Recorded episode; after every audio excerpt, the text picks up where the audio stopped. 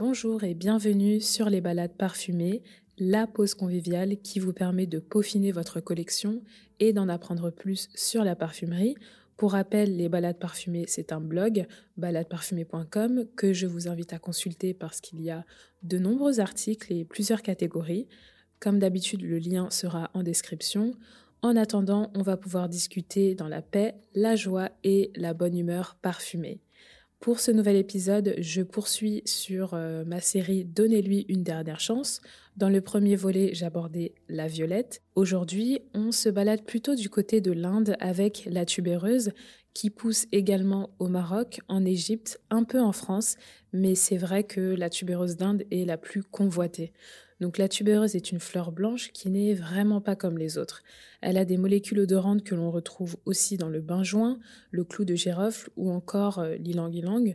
Donc je pense que vous voyez où je veux en venir. Hein. C'est une fleur vraiment multifacette qui est peut-être crémeuse, parfois proche de la coco, euh, épicée, animalique. Vraiment, elle a beaucoup de choses à offrir. Et en plus, euh, c'est une fleur qui a extrêmement besoin d'être chouchoutée. Elle est cueillie à l'aube, principalement euh, quand elle est encore fermée.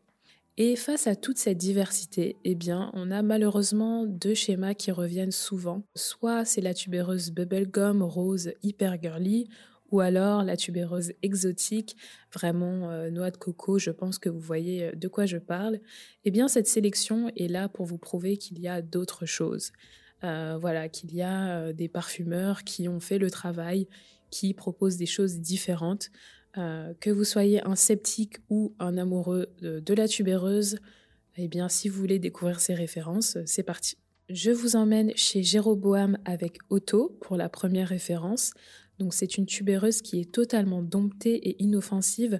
C'est vrai que parfois cette fleur blanche, elle est euh, connue pour être envoûtante et rebelle. Là, elle est complètement lissée grâce à l'ananas, qui est d'ailleurs un ananas pas vraiment mûr, euh, mais qui reste quand même sucré et surtout une note de rose également qui vient vraiment lisser et polir cette tubéreuse. Euh, voilà, le tout avec également des facettes musquées et sur la fin, vraiment une petite surprise, mais c'est vraiment dans les derniers instants, la note de clou de girofle qui vient apporter euh, de légères facettes épicées. Donc c'est très intéressant. Euh, voilà, quand même plutôt féminin, mais je vous laisse vous faire votre avis. En tout cas, euh, Otto, une belle référence qui est assez sympathique, qui ne m'a pas bluffé non plus, mais qui je trouve offre une, une autre manière de voir la tubéreuse. Pour cette prochaine référence, il n'y a absolument rien d'innocent dans ce parfum. Donc c'est Tubéreuse 3 d'Histoire de parfum, qui est une tubéreuse qui a compris qu'il fallait faire les choses autrement, qui pousse à l'élégance et qui a vraiment cet aspect euh, de challenge. Donc euh, là, c'est un duo tubéreuse tabac blond qui a également des facettes cuirées et dans ce nuage vraiment d'élégance et d'exigence, on retrouve un soupçon de euh, facettes fruitées avec de la prune notamment. C'est une référence que j'ai découvert chez la parfumerie euh, Marie-Antoinette, euh, voilà, qui se trouve sur Paris. Et quand je l'ai senti, je l'ai directement imaginé sur, sur un homme. Je pense que c'est un, une fragrance unisexe, hein, bien sûr, mais je pense que sur un homme, c'est un très beau projet. Et voilà, messieurs, essayez ce parfum et euh, oubliez vos a priori sur la tubéreuse et vous allez voir. Vous m'en direz des nouvelles. Si vous avez fait les gros yeux en entendant parler de Tubéreuse 3, ne vous inquiétez pas, j'ai une référence un peu plus soft qui est Flowerhead de Byredo. Donc euh, là, c'est plutôt une tubéreuse à la fois végétale et aquatique qui est en duo cette fois-ci avec euh, les graines d'angélique. Donc voilà, vous allez retrouver ce léger côté médicinal et même j'ajouterais qu'il euh, y a des facettes de thé, mais pas, euh, vous savez, d'habitude c'est un thé un peu sec dans les parfums. Là, ça reste vraiment aquatique et c'est agréable à porter, surtout par temps chaud, donc printemps-été. Donc c'est une référence quand même assez simple linéaire. Euh, là, pareil, c'est, c'est rien de hyper bluffant, mais c'est bien fait, c'est sympathique et c'est sans prise de tête. La dernière référence est une surprise. Il s'agit de Zara. Ouais, je sais. c'est assez étonnant. Et pourtant, euh, la collaboration avec Joe Malone, donc Tubéreuse Noire, c'est le parfum qui m'a le plus étonné. Parce que, en fait, je ne m'attendais pas à rien. Mais je ne m'attendais pas à grand-chose, pour être honnête, et euh, j'ai quand même été pas mal surprise. Tubéreuse noire, donc qui nous affiche une pyramide euh, qui, selon moi, est assez euh, réduite. J'ai l'impression qu'il y a d'autres éléments. Donc, on nous évoque bien sûr la tubéreuse, la note d'ylang-ylang et le bois de santal.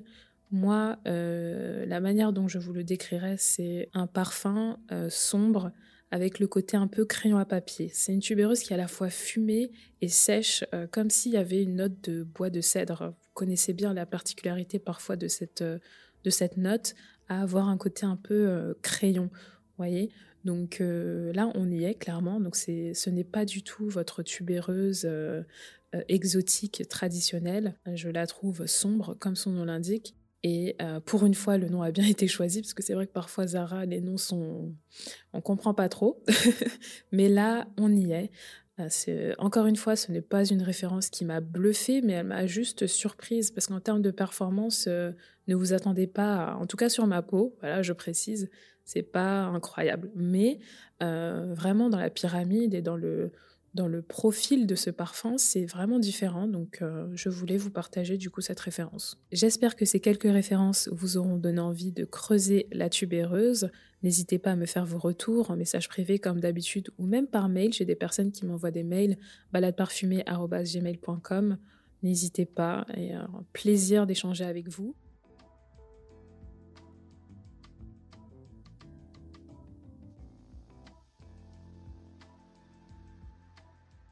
Place à la partie interaction dans laquelle je vous pose une question sur Instagram en story et je partage ensuite vos retours. Cette semaine, j'ai fait les choses assez différemment. Donc, euh, je voulais vous partager deux euh, traumas parfumés. Mais avant, donc je vous les partagerai, ne vous inquiétez pas. Avant, je voulais vous poser la question et voir avec vous, en fait, si je n'étais pas la seule à avoir connu ça. Eh bien non, je ne suis pas la seule je vais euh, partager quelques références qui ont traumatisé, choqué, marqué certains d'entre vous. Euh, mais avant de commencer, je précise, parce que c'est important, euh, cette partie interaction par rapport aux parfums qui nous ont traumatisés, ce n'est vraiment pas une manière de discréditer, descendre, bâcher une maison de parfumerie ou des parfumeurs. Voilà, donc l'expérience parfumée, elle est propre à chacun. Premier retour. Le parfum de mon beau-père, c'est une horreur. C'est un Hugo Boss. bon, déjà, on salue le beau-père de cette personne. Écoutez, moi, je trouve que Hugo Boss, ça va, mais écoutez, je comprends. Je comprends. Hum, qu'avons-nous là? La vie est belle, qui a trop de sucre et on le sentait à chaque coin de rue. Alors oui, c'est un. Je pense que ça a été un best-seller pendant plusieurs années et euh, le sucre, je pense que j'ai pas grand chose à vous dire. Vous savez déjà, La vie est belle, c'est une bombe de sucre. Hum, tobacco vanille, ultra écœurant. Ouais, ça, je pense que c'est plutôt une question de, performance aussi parce que il diffuse énormément ce parfum. Euh, en fait, euh, voilà, si plusieurs personnes portent ce parfum dans une même pièce, je pense que la personne qui m'a fait ce retour ne, ne se sentira pas bien, clairement. Hmm, Hyde Diram Green. Hyde, euh, c'est sans doute l'un des parfums les plus difficiles avec euh, Bocanera d'Orthoparésie que j'ai connu. Euh, ce sont des prouesses. En termes de technique, ce sont des prouesses, surtout que Hiram Green, c'est de la parfumerie naturelle. Et Hyde, donc le parfum dont on parle, est un parfum qui est autour du goudron, qui est sec, qui franchement, je, là j'ai l'odeur dans le nez alors que ça fait quelques mois hein, que je l'ai testé et oui, je comprends le, trauma face à ce parfum qui reste euh, néanmoins euh, une prouesse. Ça, c'est clair et net. Franchement, euh, Yaram Green, bien joué. C'est du beau boulot. Dans les retours, il y a également Angèle qui est souvent revenue. J'en profite puisque cet épisode est enregistré quelques jours après la triste nouvelle. Donc c'est un hommage à Thierry Mugler. Angèle, oui, je comprends que certains peuvent euh, voilà, avoir eu une overdose avec ce parfum. Mais n'oublions pas que c'est un, une fragrance qui a révolutionné le monde de la parfumerie, qui a ouvert la porte aux gourmands. Et euh, voilà, donc n'oublions pas, et euh, encore une fois un hommage à, Thierry Mugler qui a énormément apporté sur différents points, pas que la parfumerie. et on n'oublie pas son, son, vraiment son innovation, ses idées et son, son audace surtout. Yves Saint Laurent, Opium, j'avais 12 ans à l'époque. Alors je souris face à ce retour parce que si la personne avait 12 ans, c'est que c'était les premières formulations. Donc euh, Opium, c'est une bombe d'épices qui a connu euh, pas mal de reformulations parce que la réglementation a évolué entre-temps. Et donc euh, je comprends ce trauma également. voilà, un, classique, hein, néanmoins, ne l'oublions pas, c'est un pilier aussi dans la parfumerie. Et le dernier retour que j'ai sélectionné, l'infusion d'iris de Prada m'a rendu malade. Depuis, je ne peux plus porter de parfum où l'iris domine. Et vous voyez, ça fait écho avec euh, ce concept donnez-lui une dernière chance. Vous voyez comment parfois, euh, pendant nos tests, on peut être choqué par certains parfums, euh, écœuré, traumatisé. Mais vraiment, ce concept donnez-lui une dernière chance, c'est l'occasion de, de voir le parfum ou la matière première autrement. Mais je comprends bien sûr cet épisode traumatique et euh, j'espère que tu te réconcilieras avec l'iris et j'espère que toutes les personnes qui m'ont fait un retour, vous êtes nombreuses, j'espère que depuis vous avez trouvé des références qui vous ont plu, qui ont compensé ces traumas. Je vais à présent vous partager les miens, donc il y en a deux. Le premier c'est euh, Alien de Mugler qui m'a marqué parce que il était porté par euh, une de mes anciennes profs de danse quand j'étais euh, plus petite. Euh, en fait, c'est un. Il faut imaginer le personnage. C'est un, une personne, une femme qui est très exigeante et qui nous considérait comme des adultes. Donc, on a vraiment beaucoup progressé. Mais en contrepartie, voilà, c'est une ambiance particulière qui était totalement différente de quand elle n'était pas là. Et justement, c'est euh, par son parfum qu'on savait qu'elle arrivait. Et donc, dès qu'elle arrivait, euh, les conversations étaient autres, le comportement était autre et on était toutes calmes. et euh, voilà, aujourd'hui, Alien, c'est un parfum que, que j'apprécie. Mais c'est juste qu'en y repensant, c'est vraiment. Il y a ce côté très exigeant qui me revient en tête. Enfin, même le flacon est assez proche de son, son style. Donc, c'est assez marrant. Dernier choc parfumé pour moi, c'est Pulp de Byredo, donc totale incompréhension. Euh, rien que d'en parler, là, j'ai l'odeur dans le nez.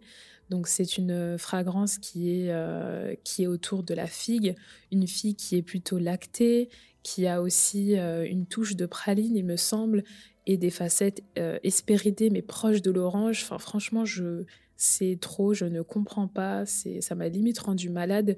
Et dites-vous que j'ai testé ce parfum sur peau, sur papier, en plein été. Donc comment vous dire que, vous voyez un petit peu l'été, ça décuple certaines notes. Là, c'était le cas. En tout cas, euh, Pulp, c'est l'incompréhension by Redo. Voilà, donc euh, on arrive à la fin de cet épisode. Mais d'abord, mon parfum du jour avant de vous quitter. Ce parfum, en tout cas, il n'y a aucune incompréhension. Il s'agit de La Nuit Trésor Nude de Lancôme, qui est une déclinaison du célèbre parfum. Alors là, on a une interprétation euh, florale, donc c'est une noix de coco qui est accompagnée de rose et de bergamote. Très simple, une eau de toilette qui performe plutôt bien en termes de diffusion, euh, c'est pas mal. C'est une référence sympathique, c'est simple et euh, voilà, j'avais besoin de simplicité aujourd'hui. Écoutez, c'est la fin de cet épisode. J'espère qu'il vous aura plu. N'hésitez pas à vous abonner à ce podcast pour ne pas rater le prochain épisode et à laisser une note s'il vous a plu. En attendant, on se retrouve sur la page Instagram, le blog baladeparfumée.com. Et pour les plus endurants, ceux qui veulent vraiment poursuivre les balades parfumées, vous avez également la newsletter bimensuelle. Donc rendez-vous sur le site pour vous inscrire. Je vous dis à très bientôt et d'ici là, faites de belles découvertes parfumées.